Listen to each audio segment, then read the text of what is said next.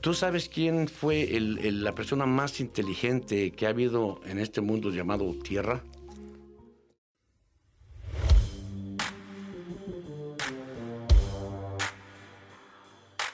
Bienvenido a Ánimo Compa con Alexander Valero y aquí hacemos entrevistas a personas que quizás tengan una historia que contar. Si quieren contar algo de su historia, contáctanos a través de Instagram y Facebook. Bueno, hoy tenemos aquí al amigo Beto de nuevo para el segundo episodio. Bueno, bienvenido Beto de nuevo. Gracias, gracias. Aquí estamos. Para adelante. Beto, una pregunta, papá. ¿Qué significa para ti los tatuajes que tienes? Los tatuajes, pues cada quien los ve a su, a su manera. Ah, yo los traigo porque me gustan. Este, mucha gente antes los tomaba a mal, porque una persona que traía tatuajes eras un delincuente, eras un drogadicto, qué sé yo. Y ahorita pues ahorita son normales, pero cada tatuaje dicen que tiene su significado. Este es tu... te identifica, tu identificación, no sé. Ya, allá tenéis... ¿Qué tatuajes usáis? Tengo la muerte, la muerte, la Santa Muerte, me gusta mucho. No porque sea este la venere o nada de eso, simplemente me gusta. Aquí la traigo también, eh, una mujer. Ahí está, es una rosa que me la hice yo. En medio estaba supuestamente la muerte. Me gusta mucho. Ajá, ¿Y qué significado tiene eso, la, la Santa Muerte? Mucha, mu- muchos mexicanos usan eso, ¿no? Muchos mexicanos la usan, la veneran por este, más que nada los, los narcotraficantes, creo, para hacer cosas malas. Y le, le hacen su, su altar, sus rituales, sus rezos. Pero dicen que sí te ayuda, pero también si la, si la traicionas, también es vengativa. Yo no le rezo, no, nada de eso, simplemente me gusta. Me gusta nada más porque pues, es la foto de nosotros. Ya. Mucha gente le teme a la muerte. Yo no veo por qué, porque ¿qué tienes tú abajo de la piel? Los huesos. Los huesos. ¿Qué tienes ahí? Quítate la piel de la cara. ¿Qué tienes? Es la, la calavera. Sí. Somos nosotros, o sea. Entonces, ¿por qué el, tem- el temor a la muerte? Es el retrato de nosotros. Ya. Y hay, yo, yo conozco personas que, que le pone vela y cosas así, la alumbran. Ujú. Sí, pues son, son gentes que le, le han pedido algo. Y dicen que si lo cumple, digo, dicen que si lo cumple, pero también si le falla esa persona a ella, es vengativa. O sea, se va a cobrar y se va a cobrar. Dicen, a mí no me la creas. Decía mi abuelito, a mí no me la creas, a mí me la contaron. En la Ciudad de México hay un hay un altar donde está una la Santa Muerte, está muy grande. Ya. Ahorita pues ya ves en todos lados. Y, compa, ¿qué significa? eh, ¿qué, ¿Por qué tú al sonido tuyo que le pusiste, por qué le pusiste el nombre ese de Sentimiento Latino? Sentimiento Latino, eh, ya tengo con ese nombre, ¿qué será? Como 17 años. A mí siempre me ha gustado la música, ¿verdad? El sonido y todo. Eh, le he puesto muchos nombres, eh, Vikingo, Furia Latina. Pero cuando me divorcié de mi primera esposa, pues andaba yo todo achicopalado. Ponía puras canciones acá de, de dolor, ¿no? Y ahí se me ocurrió la, la idea de sentimiento, sentimiento latino. Y de ahí viene el nombre, gracias a ella. Gracias a ella. no, sí, de ahí, de ahí surgió el nombre, hasta cuando tuvimos el, el divorcio y todo eso. Pasé por ese momento y de ahí salió. Ah, ok. ¿Y cuál es la canción que, que ha escrito con más sentimiento? Con más sentimiento. La que te ha nacido de que ha corazón así. más. Ajá, sí. Eh, es una. Bueno, de hecho, la- mis canciones no, ni nombre les pongo aún, pero es una que habla de, de que voy a la iglesia este, y le pido. Le digo al Señor que me ayude, ¿no? Ayúdame, Señor. Este, fue porque una pareja se me, se me murió, tuvimos un accidente y, y la perdí en ese accidente. Entonces yo pienso que esa canción es la que más, más me ha costado y más me ha, más me ha dolido. Y Eh. mira, compa, ¿y nos podéis contar un poquito de, claro, si, si está a tu alcance de contarnos cómo fue eso, de lo del accidente, pues? Era una pareja que teníamos, que teníamos, que tenía, tuvimos una relación de seis años Este, al último, pues ella empezó a andar con otra persona. Quedamos como amigos, ¿verdad? Ya. Y entonces ella me pidió un raite que la llevara a un lugar. Y yo acepté, íbamos juntos. Y de hecho, su novio, su nuevo novio estaba en la cárcel. Esto nadie lo sabe, hasta ahorita lo estoy revelando. Ya. Su nuevo novio estaba en la cárcel y ella me pidió que si la podía llevar a verlo. La llevé. Ya cuando veníamos de regreso, veníamos manejando y estaba todo no- no- normal, tranquilo. Estaba el sol afuera, el sol bonito, precioso. Y de repente el cielo se oscureció y se vino una, una, una tormenta bien fuerte. Ya. Pisamos un charco de agua y el carro empezó a dar vueltas, vueltas, vueltas y pegamos en un árbol. Cuando yo desperté del accidente, el sol estaba afuera otra vez. Ya no había agua, no había, no- había nubes, no había nada. Es algo que no me puedo explicar yo de ese accidente, ¿ok? Ya. Entonces sentí el impacto y me, yo me quedé atontado. Moví la cabeza y desperté. Iba una tercera persona, cosa que nadie sabía, porque mucha gente en ese entonces decía que yo la había matado. Que ella cuando tuvimos el accidente, ella ya estaba muerta. O sea, gente tonta, ignorante, que no sabía ni qué onda. Pero había una tercera persona que era el chofer. Yo iba de copiloto, ella iba en el asiento de atrás. Ella no llevaba el cinturón puesto. Ya. Entonces con el impacto, ella salió volando por la ventanilla de, de atrás. Entonces después del impacto, digo, yo quedé atontado y volteo, veo al señor todo lastimado ahí y volteo al asiento de atrás y ya no la vi. Vi el, el- el vidrio el- de atrás, la ventanilla, tenía un hoyo. Abro la puerta y ella está tirada ya a media carretera. Se salió del vehículo. Sí, entonces ya me bajé corriendo y fui a verla y tenía la cara toda cortada, todo, cortaduras por todos lados. Ya. Tenía hasta, estaba- las cortaduras estaban blancas, o sea que ni la sangre le salía una. Entonces en eso me quito la camisa y se la pongo a ella para que la gente no la viera porque se empezaron a parar más carros. Los carros que habían visto todos se empezaron a parar y a bajar. Y llega el policía, levanta el reporte y todo. Y yo no traía camisa, como te digo, y me preguntó el policía que si yo llevaba puesto el cinturón de seguridad. Le dije que sí. Y es cosa que tampoco no me explico. Cuando tú tienes un accidente y se activa la bolsa de aire y el cinturón de seguridad, todo el tiempo te queda la marca del cinturón. Te quema, pues. Te quema. Yo no tenía nada. Ni una marca. Me dijo el policía, ¿traías el cinto? Le digo, sí. Dice, no veo ninguna marca. Digo, si no lo hubiera traído puesto donde estuviera, a un lado de ella. Ella no lo traía. Y yo, yo no tenía nada. Son cosas que digo que no le hallo sentido. En primer lugar, la lluvia. Digo, estaba el sol precioso. Se oscureció, vino la lluvia, dimos vueltas, chocamos, abro la puerta y el sol estaba afuera. Eso no me lo explico. El cinturón tampoco, pero así fue. Bueno, ahí la perdí, ahí la, la perdí. Este, y de ahí salió la, la canción, es la que más, pienso que más me, me ha costado. ¿Cómo, más o menos, cómo es la música? Pero la, la muchacha era que de, de aquí. Americana. Americana. Americana, sí. ¿Y los familiares qué te dijeron? Eh, bueno, eh, yo me metí en problemas porque todos decían que yo la había, yo la había matado, que eso del accidente había sido un, todo había sido planeado, porque, como te digo, o sea, estuvimos, tuvimos una relación de seis años juntos. Yo al último ya no funcionaron las cosas, hablamos nosotros, decidimos separarnos, ¿no? Tú por tu camino, yo por mi camino, pero como yo aún sentí algo por ella, pues quedamos como amigos. Este me pidió un favor, se lo hice. Y te digo, lo bueno fue que había una tercera persona. Si no hubiera estado esa tercera persona, sí me culpan a mí, que yo la había matado. Porque decían que ya estaba muerta. Pero nadie sabía de la tercera persona, que era su tío también, era su tío de ella. Ya. Y él fue el que, pues, él fue el que aclaró todo. Tuvimos un accidente. Él iba manejando, de hecho. Yo iba de copiloto. Este, antes del día del funeral, me mandaron a avisar que no fuera, Ya. que no estuviera ahí, que no me presentara.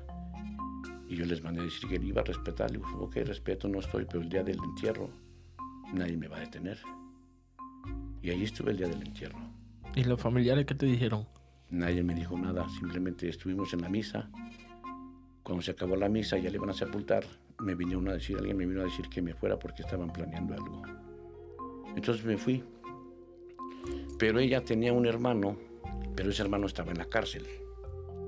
No sé si recuerdas que te comenté de cuando me tocó el ángel, cuando se me cayó la puerta encima. Ah, no, con tocando, no me acuerdo de, esa parte. bueno, bueno, la persona que estaba en el tractor, que se quedó con la boca abierta, todo pálido, era esa persona, era su hermano. Ok. Pero fíjate lo raro que son las cosas. Antes del accidente, dos semanas antes, habíamos estado juntos ella y yo. Y ella me entregó una carta donde ella se estaba despidiendo. Ya. Decía que ya era hora de que ella se tenía que ir, que yo me tenía que quedar. Estábamos en un crucero, o sea que no sabíamos para qué, qué, rumbo agarrar. Pero ella ya tenía que irse porque había cosas preparadas para ella y yo. Había cosas preparadas para mí. Así es como yo, yo entiendo la carta. Digo. Mucha gente no, no, no ve eso, yo sí lo veo. Entonces cuando su hermano salió de la cárcel me vino a buscar, también a, a hablar conmigo de qué había pasado. Y le entregué yo la carta. Se la enseñé y él empezó a llorar, porque él entiende lo mismo. Oye, ya se está despidiendo. No sé. Ah, pero él sí, sí, sí no se puso bravo con vos por, por el accidente ese. No. Lo demás sí.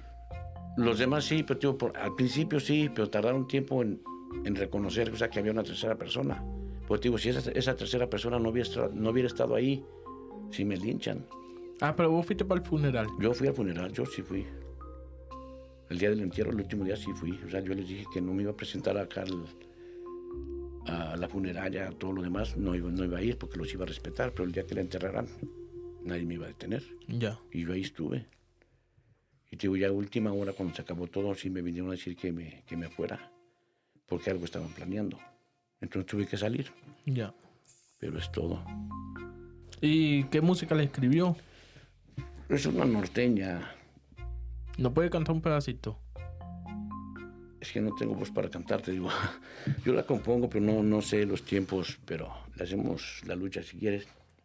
Señor que estás en los cielos, vengo a pedirte un favor. Ayúdame a olvidarla, ayúdame Señor. Tú sabes cuánto la quiero, dime por qué se marchó. Si tanto me quería, porque solo me dejó. Señor que estás en los cielos, ¿por qué me tratas así? Si tú me la mandaste, ¿por qué la dejaste ir? Ayúdame, Señor. Ya no sé qué hacer. Entre más trato de olvidarla, más y más la empiezo a querer. Extraño su mirada y su dulce sabor a miel. Ayúdame, Señor. Por lo que más quieras te pido ayúdame a olvidarla o hazla que vuelva conmigo. Ese es el primer párrafo. El segundo párrafo dice lo mismo, pero en el segundo párrafo ya le cambio, donde dice, ayúdame Señor, por lo que más quieras te pido, ayúdame a olvidarla, o al igual que a ella, llévame contigo. Ya. Y Beto, escucha lo que te voy a decir. Cuando escribiste esa, esa canción puro pensando en ella en ese momento? ¿O, la, o, la, o la escribiste ya después al tiempo? no, fue pues, casi al... Calientico, pues. Sí, sí. ¿A lo, a lo cuánto de, tal muerte ella te pusiste a, a, a componerla, pues? Como al mes la canción ya estaba hecha. Ya. Sí. Y ella es la única, bueno, yo te, he dicho, tengo, he tenido siete siete matrimonios. Ya. Este, y pues cada canción es una experiencia, una historia. Y pues cada quien tiene su, su canción. Ella es la que tiene tres canciones. La que eh, falleció. Ella. Ajá. Las demás solamente una. Ella le puse, le empecé a componer una en inglés también porque era americana y tiene otras en español. ¿Y no lo podéis tocar ese tema a ver? ¿Cuál? En inglés. la de inglés y la otra en español, a ver. Es que no las traigo, no las traje apuntadas. Esa están en el cerebro y en el corazón.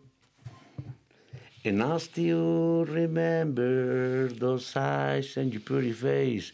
And I had too many memories stuck in, my head. I wish you're still here. I wish you never left. But no one is perfect. Everyone made mistakes. How I forget those kisses when I still have the sweet taste all over my lips like I was yesterday. Hasta ahí. Ya empieza de otro, de otro modo, otro ritmo. Y mira, compadre, ¿y la otra en español? La de ella que dice que le hiciste tres. Ella, la otra fue cuando digo que este terminamos, o sea, tuvimos una relación y terminamos. Ya. Y habla de a cómo, a cómo yo estaba cuando ella llegó a mi vida y cómo me dejó. Ya. Dice, cuando tú llegaste a mi vida, mi corazón estaba hecho pedazos, tenía tantas heridas que, mi un mal amor me había dejado. Mis heridas tú sanaste, mi corazón como nuevo lo dejaste, y ese mal amor a olvidarlo me enseñaste. Tú me enseñaste lo que es el amor. Me amaste como nadie me había amado.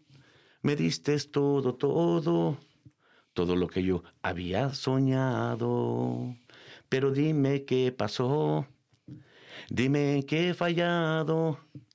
Mira mi corazón, en pedazos lo has dejado y tú misma has abierto las heridas que ya habías sanado. Y hoy me encuentro aquí, como en el día en que tú llegaste a mi vida. No sé si lo entendiste, pero cuando tú llegaste a mi vida, mi corazón estaba roto y heridas. Y cuando ella se fue, me lo dejó igual. Ya. Entonces quedé del, la misma, del mismo modo que ella me encontró, así me dejó. Y ese es. Pero digo, se oyen feas porque no, yo no tengo, no sé darle la entonación, o sea, el tiempo. Yo solamente las la, la leo y ya las escribo, ya alguien las escucha y si le gusta, ya él, él acomoda a, ya. al tono que ellos quieran. Pero, ah, tú no estuviste contando que va a salir una música. Sí, que la, ahorita- la compusiste vos, pues. Sí, este es un corrido. La va a sacar un grupo de Texas, se llama Los Temidos de San Luis. Van a sacar ese corrido, Ya. Este, no sé, unos tres meses. Ahorita están haciendo los arreglos de. Van a ser 10 canciones, el en el disco. Pero es familiar tuyo. Somos amigos, este, de hecho yo, yo manejaba el autobús de ellos, he andado con ellos, anduve con ellos mucho tiempo. Del tiempo que ya anduve con ellos, estuvo, está pesado el morro, o sea, anduvimos con grupos grandes, con los pasteles verdes, con los players de Tuzatla, Luis y Julián, Exterminador. O sea, estuvimos con esos grupos, o estuvimos, digo, ellos estaban tocando, yo estaba durmiendo, porque, digo, llegábamos en lo que mane- yo manejaba, ellos iban descansando. Llegamos a, a tocar, ellos se metían a tocar y yo a dormir. Acababan de tocar ellos, ellos iban a dormir y yo agarraba el autobús y íbamos a otro lado. Ya. Pero yo me considero que andaba yo ahí porque yo andaba ahí. Estuvimos con esos grupos. Digo, él es de Fort Worth, Texas, se llama Los Temidos de San Luis, de Raúl Moreno. Raúl Moreno. Raúl Moreno. Y Los Temidos de San Luis. Y, ah, hablando de eso, compadre, eh, tú me habías comentado que conociste a Antonio Aguilar. Sí, en el año de 1994 tuve la oportunidad de trabajar con él, con él y su esposa y el chelelo, este Pepe Aguilar y Antonio Aguilar Jr. ¿No, no podí contarle un poquito de esa historia y cómo, cómo empezó esa relación? ¿Cómo, cómo, cómo empezó todo eso en que conociste a ellos, empezaste a trabajar con ellos? Andábamos en las giras, bueno, ok, bueno, la historia es larga. Yo cuando iba en la secundaria, parece que lo dijimos en otra historia, en otra parte, que mi papá no quería que yo trabajara. Ya. Me fui a trabajar, me fui de Macuarro la primera vez. Entonces la segunda vez, que es la, el próximo año, o sea, cada, cada que yo iba a conseguir trabajo, que nomás eran los dos meses que salíamos de vacaciones en la escuela, el primer año fue de Macuarro, decimos así se llama en México, o sea, el ayudante de albañil, el chalán. Ya. La segunda vez ya no fue de chalán, ya me fui de cerillo. Cerillo son las personas que empacan las cosas en, en la tienda de comida. El tercer año ya no me fui de cerillo, ya fui de, ya era inspector de vía pública en, una de- en la dele- delegación Gustavo Amadero. Entonces cada que iba yo a conseguir trabajo, yo iba, iba como subiendo la escalera, en un escalón más arriba. Y te digo, después de eso me tocó la oportunidad de trabajar con Antonio Aguilar Ya. andar en las giras, andábamos en las giras porque en lo que él cantaba, en el show, él, nos presentamos en las plazas de toros, él salía cada canción en un caballo, él salía dando su show y yo andaba entre toda la gente, vendiendo sus discos, sus cassettes. Ya. Es honrado, o sea, mucha gente no le gusta, les da pena, pero ah, pena es robar y se han encontrado no llevarte nada, eso es pena. Yo trabajábamos tres horas, en tres horas yo sacaba lo que se ganaba en una semana en México No, muy bien. en tres horas, vendiendo los discos y cassettes y eso. Y tú andábamos juntos. Nos veíamos antes del show, o sea, nos daban el, lo, lo que íbamos a vender. Sí, de frente a frente, donde tú estás. Ya. Este, y terminaba, entregábamos cuentas y nos íbamos para otro lado. Estuvimos en Sinaloa, Puerto Vallarta, Mazatlán, Villa Guerrero, Toluca, Los Mochis. Allí en este. Estábamos en Puerto Vallarta, hacía mucho calor. De ahí nos movimos a Tepic, Nayarit. Este, un caballo, como cambió de clima, en Nayarit era frío, en Puerto Vallarta era caliente. El caballo se aclimató, empezó a comer arena y se murió. Ya. Allí el señor lloró. Ya. El señor Antonio Aguilar lloró allí y en- el caballo lo enterraron allí en la, en la plaza de toros, de ahí de Tepic. Estuve en Moroleón, en la plaza de toros de Moroleón, ahí estuve también. Ahí estábamos, estaban todos los niños afuera de, de la, de la plaza de toros, por los hoyitos, viendo para adentro por los hoyitos. Sí. Y sale el señor Antonio Aguilar y abre las puertas, las aventó así, de par en par. Todos los niños para adentro. Los dejó meter. Ya cuando se iba a meter la gente grande, dice: No, no, no, no, espérense, espérense, espérense. Ustedes tienen dinerito, compren su boletito. Para todos los niños los dejó entrar. Sí, era humilde. Era, Humilde. humilde, tenía corazón el señor y sencillo. Sí, este.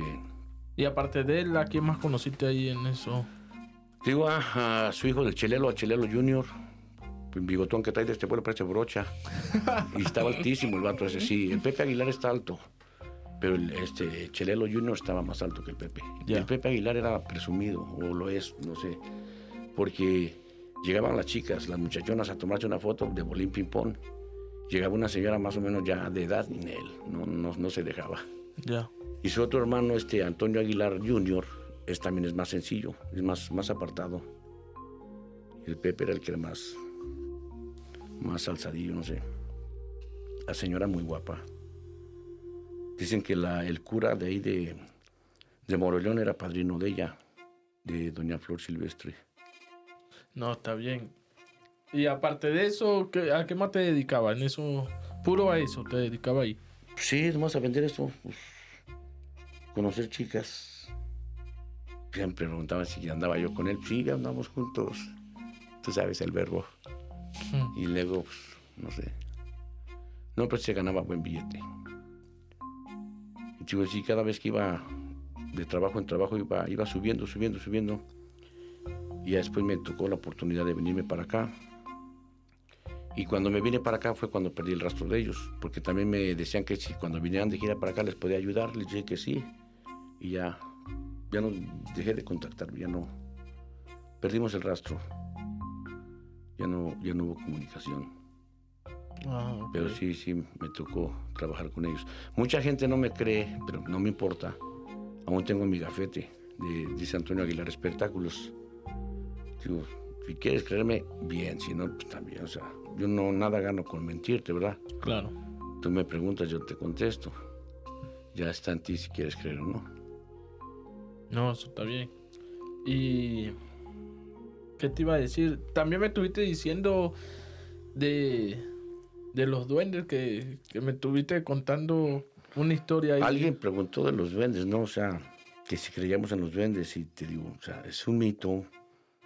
Muchos dicen, dicen que existen, muchos dicen que no, pero una vez este, fui yo al rancho de mamá, Ya. andaba con mi abuelito y vimos un caballo.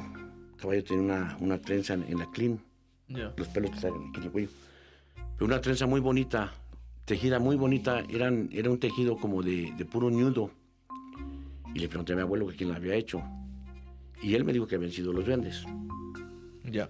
Y tratamos de, descompon- o sea, de deshacerla y no se puede. Dice mi abuelo que no puedes. Terminas cortándote, cortándole toda la clean, pero la trenza no la deshaces, son puros nudos. Y de hecho dice mi abuelo, dice, déjala así, dice, luego se la quitan ellos. Ya. A los dos días volvimos y el caballo andaba normal, ya no tenía la trenza. Y una vez, este, aquí en Estados Unidos, conocí un, un ranchero que tenía caballos también y fuimos a ver sus caballos. Y un caballo traía esa trenza, la que yo había visto en aquel entonces allá.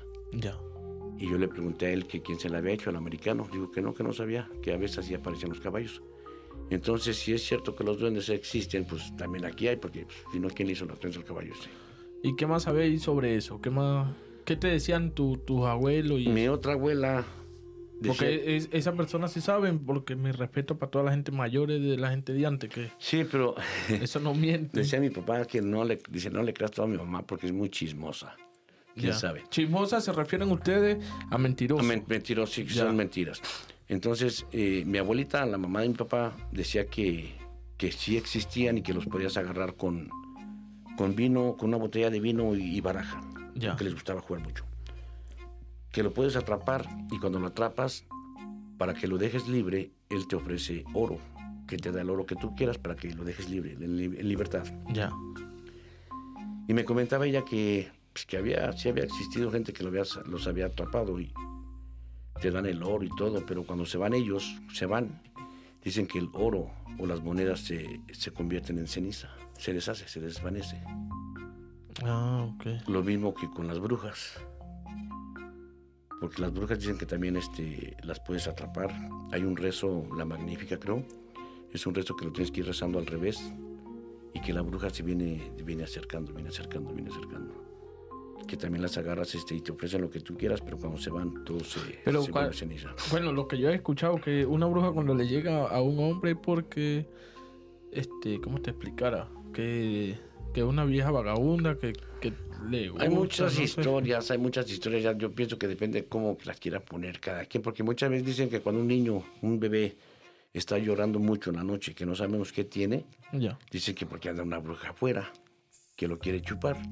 No sé si a ti te ha pasado que a veces amaneces con unos moretones en la pierna o en el brazo que parecen mordidas. Ajá, sí, dicen sí, que son eso me ha pasado. Dicen que son chupadas de las brujas, que viene la bruja a chuparte.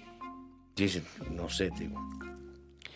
Me decía mi mamá que, que ah, poniendo una escoba o una, las tijeras en forma de cruz que no se acercaban. Ajá, y hay gente también que, que la ha capturado video que he visto yo. Sí. No, no, no me consta porque yo no he estado cuando hacen eso. Que la agarran con maíz, sal y otras cosas que Yo he tiran. escuchado eso de la sal. Dicen que cuando, te, te digo que cuando un, un bebé llora mucho en la noche, que anda una bruja afuera, que está esperando la oportunidad de entrar a, a chupar al niño. Pero entonces cuando anda el niño así, que salgas para afuera y que grites, hey, ven mañana por sal. Ajá. Y al otro día llega, mañana, llega una persona hora. preguntando por sal. La persona que llega preguntando por la sal, esa es la bruja. Ajá. Yo también lo he A escuchado eso. sal. Yo también Sí, he yo lo he escuchado ajá. Sí, lo dice la gente, pero no. Y eso de, de que las atrapen, digo, tengo un tío que iba a agarrar una. Dice que vio la bruja por allá a lo lejos y empezó a rezar, a rezar, a rezar. Ella iba rezando sin perder la vista de- del libro, reza y reza y reza. Y había otra gente ahí Ya. que síguele, síguele, síguele, ya viene aquí, ya viene aquí cerquita, ya viene aquí. Ya cuando faltaban metros, dice a mi tío, no, la, no, síguele, no te pares. Dice, ya está aquí en tal lado. Y a mi tío le entró la curiosidad y perdió, levantó tantito el ojo para ver dónde venía. Y se fue. Pero ya estaba a metros, sea, cerca, cer- cercas. La perdieron. Sí, he escuchado eso de la sal. Y ahí, ahí eh, también dicen que, que hay cantantes, ¿sabes? Que hacen pacto con el diablo para que le dé riqueza, fa- fama. ¿Qué es algo de eso? Lo que dicen, no sé Sí, si sí, es sí, verdad. sí, sí, sí. Yo sí lo he escuchado, sí lo he escuchado. Por ejemplo, ¿has oído la canción de Motel California? Ya. De la canta Los Eagles, creo. Ese grupo salió mucho ya en los, los 80s. bienvenidos a Montreal, California. Dicen que ese era un hotel que sí existió, pero en ese hotel hacían muchos este, pactos, este, ritos, ritos satánicos. Como pacto con el diablo, cosas así. Algo así, sí. Y luego había un grupo, muchos decían que era ACDC, pero no, creo que fue el grupo Chicago, que se ponías un disco, los discos LP, los grandototes, los de acetato, lo ponías y, y al disco le ibas dando la vuelta al revés Ya. y iba- iba cantando canciones para el diablo. O sea, era la letra, o sea, todo compuesto. Y dejabas, dejabas ir el disco y era una canción normal, pero al revés significaba otra cosa. Dicen, no sé. Dicen que sí hay muchos grupos que han hecho eso. Pero sí es como todo, o sea, gente que, que quiere poder, se lo pide y le, les ayuda, pero bajo un precio. Bajo un precio, todo tiene un precio. Pero Conmigo no quiso negociar. no, o sea, no, a veces en su desesperación o qué sé yo, yo sí lo, lo he retado, lo, lo llamé, le invoqué y no, no, no, nunca llegó. A vos, a- eh, eh, Beto, una pregunta. ¿A vos nunca te ha pasado que llegáis en una casa o en, o en alguna parte y sentí un escalofrío o algo así? Sí, sí, sí, a Eh, veces. ¿Eso será qué? Pues dice que son, son malas vibras, o sea, hay, hay algo malo en esa casa, son...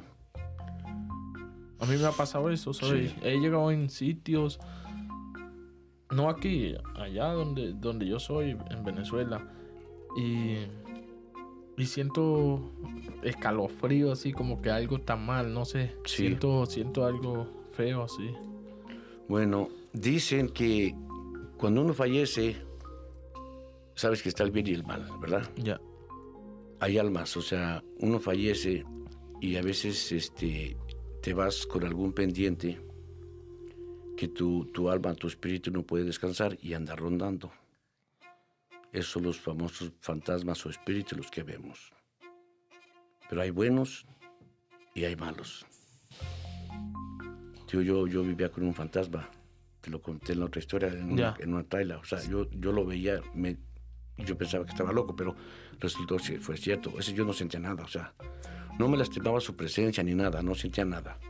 Pero he visto otras cosas que, o como tú, llegas a un lugar y, y sientes la, los vellos, se te levantan la piel, la piel así de gallina. pues, es que algo malo hay ahí. Sí.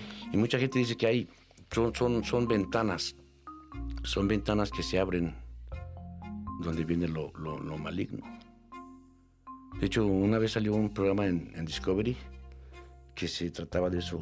O sea, sa- salieron muchas historias de esas ventanas y cuando esos espíritus salen, o por ejemplo una casa que llegas a rentar una casa, algo puede haber ahí. Y si algo hay ahí, esa persona se va a apoderar de la mente más débil, que muchos de los tiempos son los niños. Ya. Ya que estoy hablando de eso, yo siempre, ah, porque sí lo he visto, yo lo he visto y en varias ocasiones. Yo he estado, yo vivía allá donde yo, de donde yo soy, había una muchacha que vivía con un primo mío. Y a la muchacha de repente se le metía un espíritu, ¿sabes? Y se quedaba torcida y sacaba fuerza, que eso la agarraban. Yo estaba carajito. Yo y, y yo, visto. yo, yo pillaba todo, yo, yo veía todo. Tenían que llamar al padre de la iglesia. Y la agarraban varios hombres y no podían con ella. Sacaban una fuerza y, y le cambiaba la boca. se Le cambiaba la llama boca. exorcismo. Sí, es cuando se apodera. Y eso, eso lo visto yo en vivo, así personal, personal lo he visto. Y yo me quedaba y me acuerdo yo que venía el padre. Llamaban al, al padre, traía agua bendita y hacía unas oraciones, no sé. Y él mandaba a quitar a todos los que estaban en la puerta viendo, porque iba a salir eso. Sí, se Y puede apoderar también mandaba, mandaba a quitar los espejos, todo, todo. Porque ella supuestamente no la podía dejar que se viera en un espejo. Yo no sé, estaba carajito, pero sí, sí lo vi como tres veces cuando le pasaba eso, porque se le, se le metía un espíritu malo. De repente era una muchacha normal, común y Ujú, corriente, y tiene tres hijos, y de repente se le metió un espíritu y se torcía y, y hablaba una voz tan fea de monstruo. Y la agarraban y esa sacaba fuerza de donde no tenía, no podían lo- la gente. Es que no, de la no, no era ella, no era ella, sino el espíritu que se había metido. Pero ¿por qué pasará eso? Pues son, son, son, son mentes débiles, te digo. Son mentes débiles. A lo que yo he leído, he estudiado, o sea, existe el mal, los espíritus, todo eso se apoderan de las gentes más débiles, de la mente más débil. son los que pueden dominar. Yo también lo he vivido, una cuñada también le pasaba eso. Una vez le pasó entre cinco personas, no pudimos detenerla, nos agarraba, los aventaba volando Ajá. por allá. Pero otra lo- persona luego le salían, le empezaban a salir pedazos de vidrio de entre la piel Ya. o clavos. Empezaban a salir de, de adentro, de salían ya, y caían al suelo. Sí, son, se llama exorcismo cuando llega el padre a hacer todo eso. Tipo, se, se le mete el demonio. Sí, yo, yo, yo he visto esos momentos con mis propios ojos y, y he visto todo lo que hacen.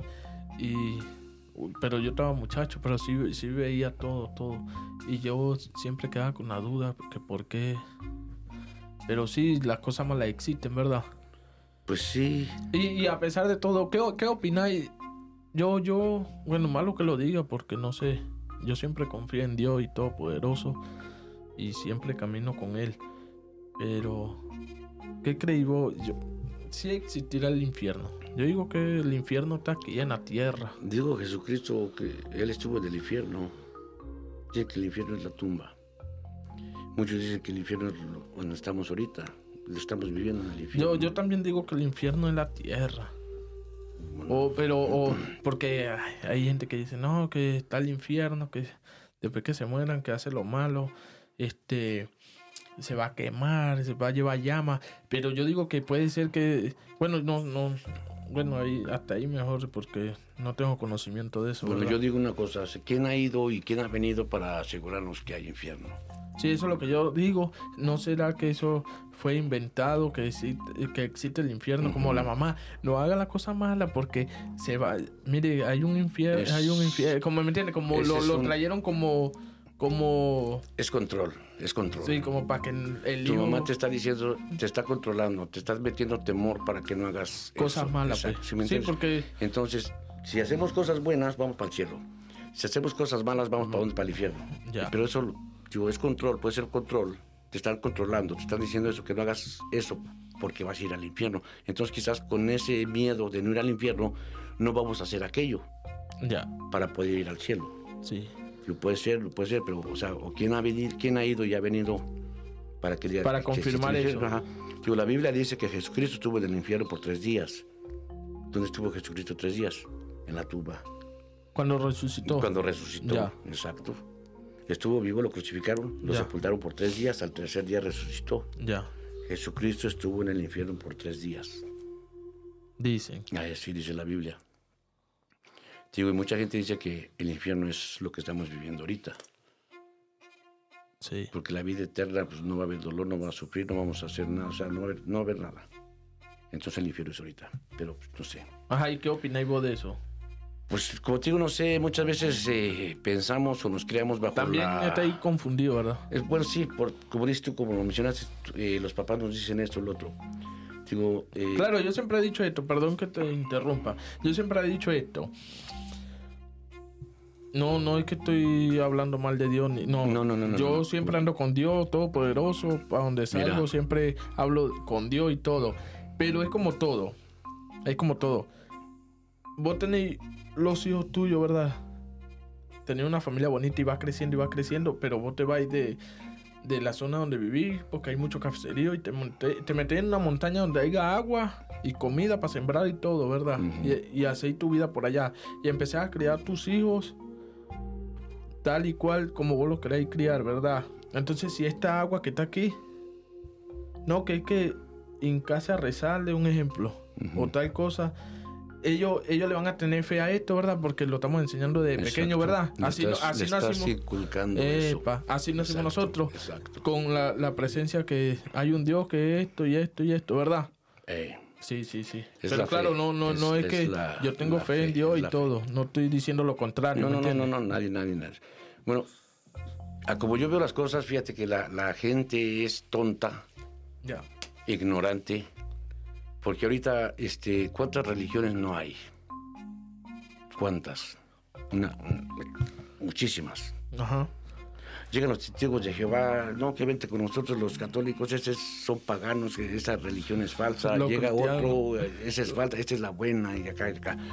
Y a fin de cuentas, ¿de quién están hablando? De Dios, de la misma persona. Ya. Entonces no importa a qué religión te vayas mientras, o o vayas o no vayas a la iglesia, yo pienso que nada tiene que ver. Mientras tú estés consciente y creas en Dios, es lo mejor. Porque a como yo veo las cosas, es una guerra de religiones. ¿Y por qué? Por la limosna. Y te digo algo. Están eh, peleando la limosna. Exacto. Y ya que tocaste eso, yo estoy sin ofender a nadie. No, sin ofender a nadie, exacto, sin ofender a nadie. Ni que nadie se Sin sienta ofender a mal. nadie, no sabe. Pero estoy de acuerdo Déjame- en eso. Ya, espérame un momentito, espérame un momentito. ¿Tú sabes quién fue el- el- la persona más inteligente que ha habido en este mundo llamado Tierra? No. Albert Einstein. Busca en qué contestaba Einstein cuando le preguntaban en las universidades si él creía en Dios. Ya. Y pues, que la gente que está escuchando esto que, que, que se metan ahí y lo vean o escuchen qué es lo que él decía. Dice muchas cosas que se... Al escucharlas, o sea, al escucharlas tú vas captando, Ya. porque tienen sentido. Ajá. Y muchas cosas que nos dicen acá, pues no tienen sentido, en serio. O sea, tío, creer en Dios es, es... Dios es Dios, o sea, el diablo es el diablo. Sean los testigos de Jehová, están hablando de Dios, la misma persona. Sean los pentecostales, están hablando de Dios, es la misma persona. Sean los católicos, están hablando de Dios, es la misma persona. Diferente nombre, pero la misma persona. Entonces, ¿por qué el pelearse por la, la gente, las religiones?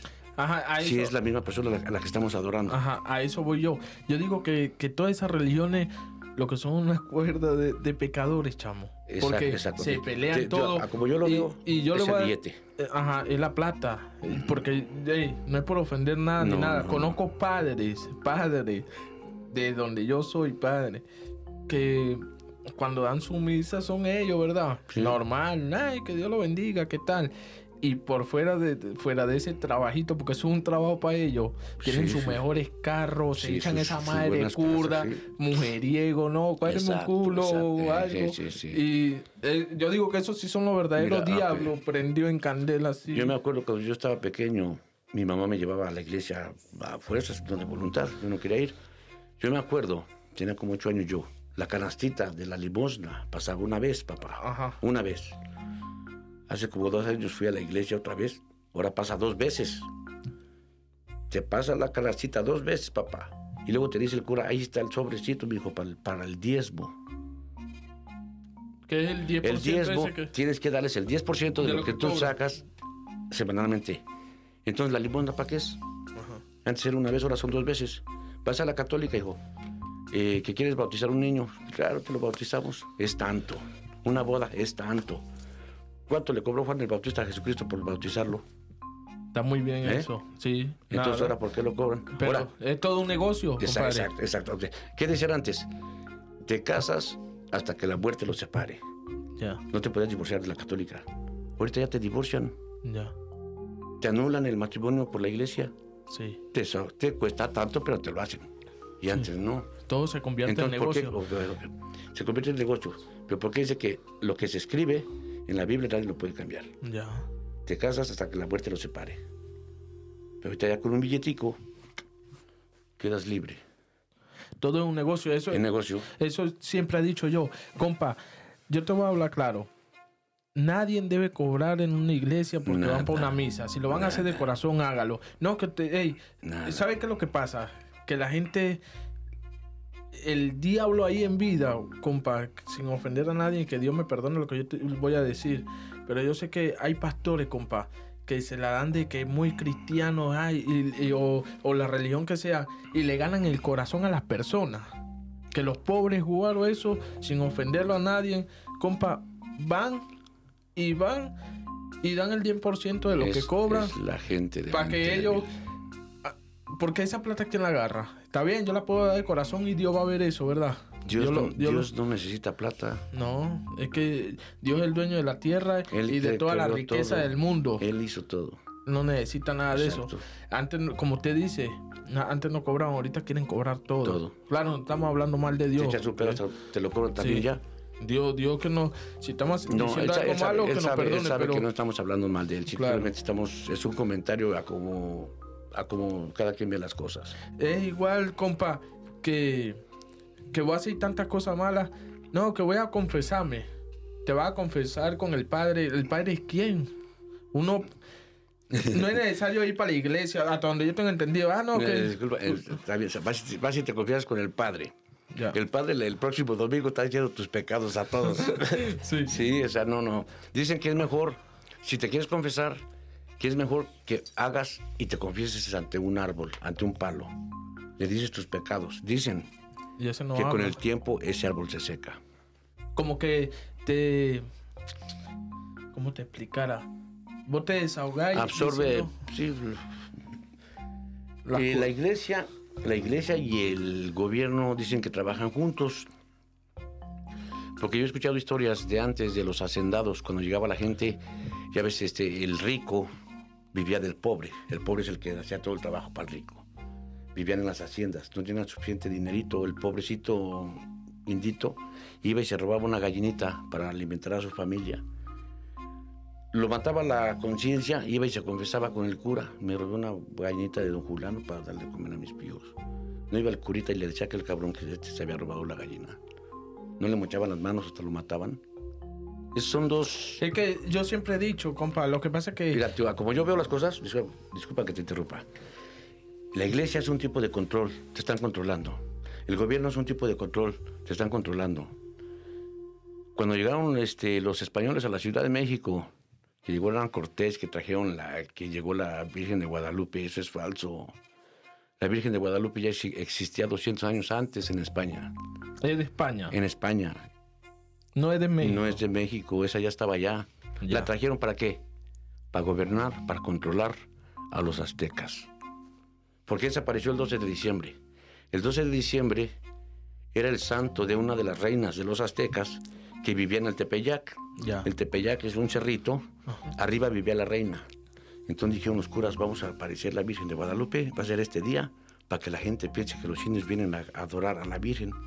Porque los indios que cada 12 de diciembre se reunían ahí a bailar las danzas, a celebrar, pero por la reina de ellos, no por la Virgen de Guadalupe. Ya. ¿Me entiendes? Sí. Él fue un montaje. Y muchos no lo creen, pero, o sea, pero te pones a estudiar, a investigar y, y lo hallas. Digo, la Virgen de Guadalupe ya existía en España. ¿Dónde está el ayate? Donde supuestamente Juan Diego fue a cortar las flores. Está en el Vaticano. ¿Por qué está en el Vaticano? ¿Por qué no aquí? Porque no existe. Sí. Este, la basílica, dicen que la Iglesia Católica, el Vaticano, tiene su propio banco. ¿Eh? Ahí en la Basílica, en la Ciudad de México, que es una de las iglesias más grandes que hay en, México, aparte de una basílica que está acá en, en Guadalajara, pero es otra religión. Ok, la Basílica de ahí de la Ciudad de México, de la Virgen de Guadalupe, tiene, tiene como cuatro o cinco puertas grandes. Tiene unas alcancías de este vuelo, papá, que no las arrancas ni con un carro. Ya. Ponle atención si algún día vas, esa puertita, esa alcancía o limonero no tiene una llavecita para que abras la puerta, saques el billetico. Esas limoneros o alcancías llevan mangueras, todas directas Tubería. hacia un, tuberías a un solo cuarto, donde toda la limona automáticamente psh, sale hasta allá. Ya. ¿Cuánto dinero no reciben al día ahí? Entran millones de gentes en un día. El 12 de diciembre no puedes ni caminar en la basílica. De toda la gente, de todos los peregrinos que vienen de todos lados a verla. Es negocio, Claro, todo es un negocio. es negocio. Todo es negocio.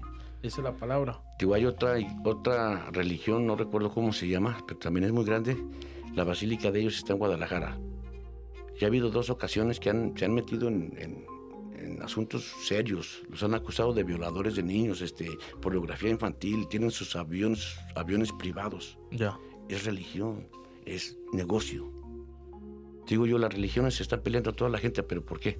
Por el negocio, por el billete. ¿Para qué quieren limosnas? ¿Para qué? ¿Para qué? ¿Dónde se va todo ese dinero? Al, Al Vaticano, ya, al Vaticano ya lo han, lo han acusado por lavado Se va de al dinero. bolsillo, a los carros de los padres. Exacto. O sea, te digo yo, yo no tengo nada en contra de nadie. Yo creo que hay un Dios. Él sabe que lo que yo estoy creyendo, yo no, yo no me apego a ninguna religión. Te digo, mi mamá me, me inculcó la, la católica. Yo iba. Yo nunca aprendí nada. Este domingo, el próximo domingo, el próximo domingo, el cura te va a decir lo mismo. Mi abuela me Te regañó. lee un párrafo de la Biblia y es todo.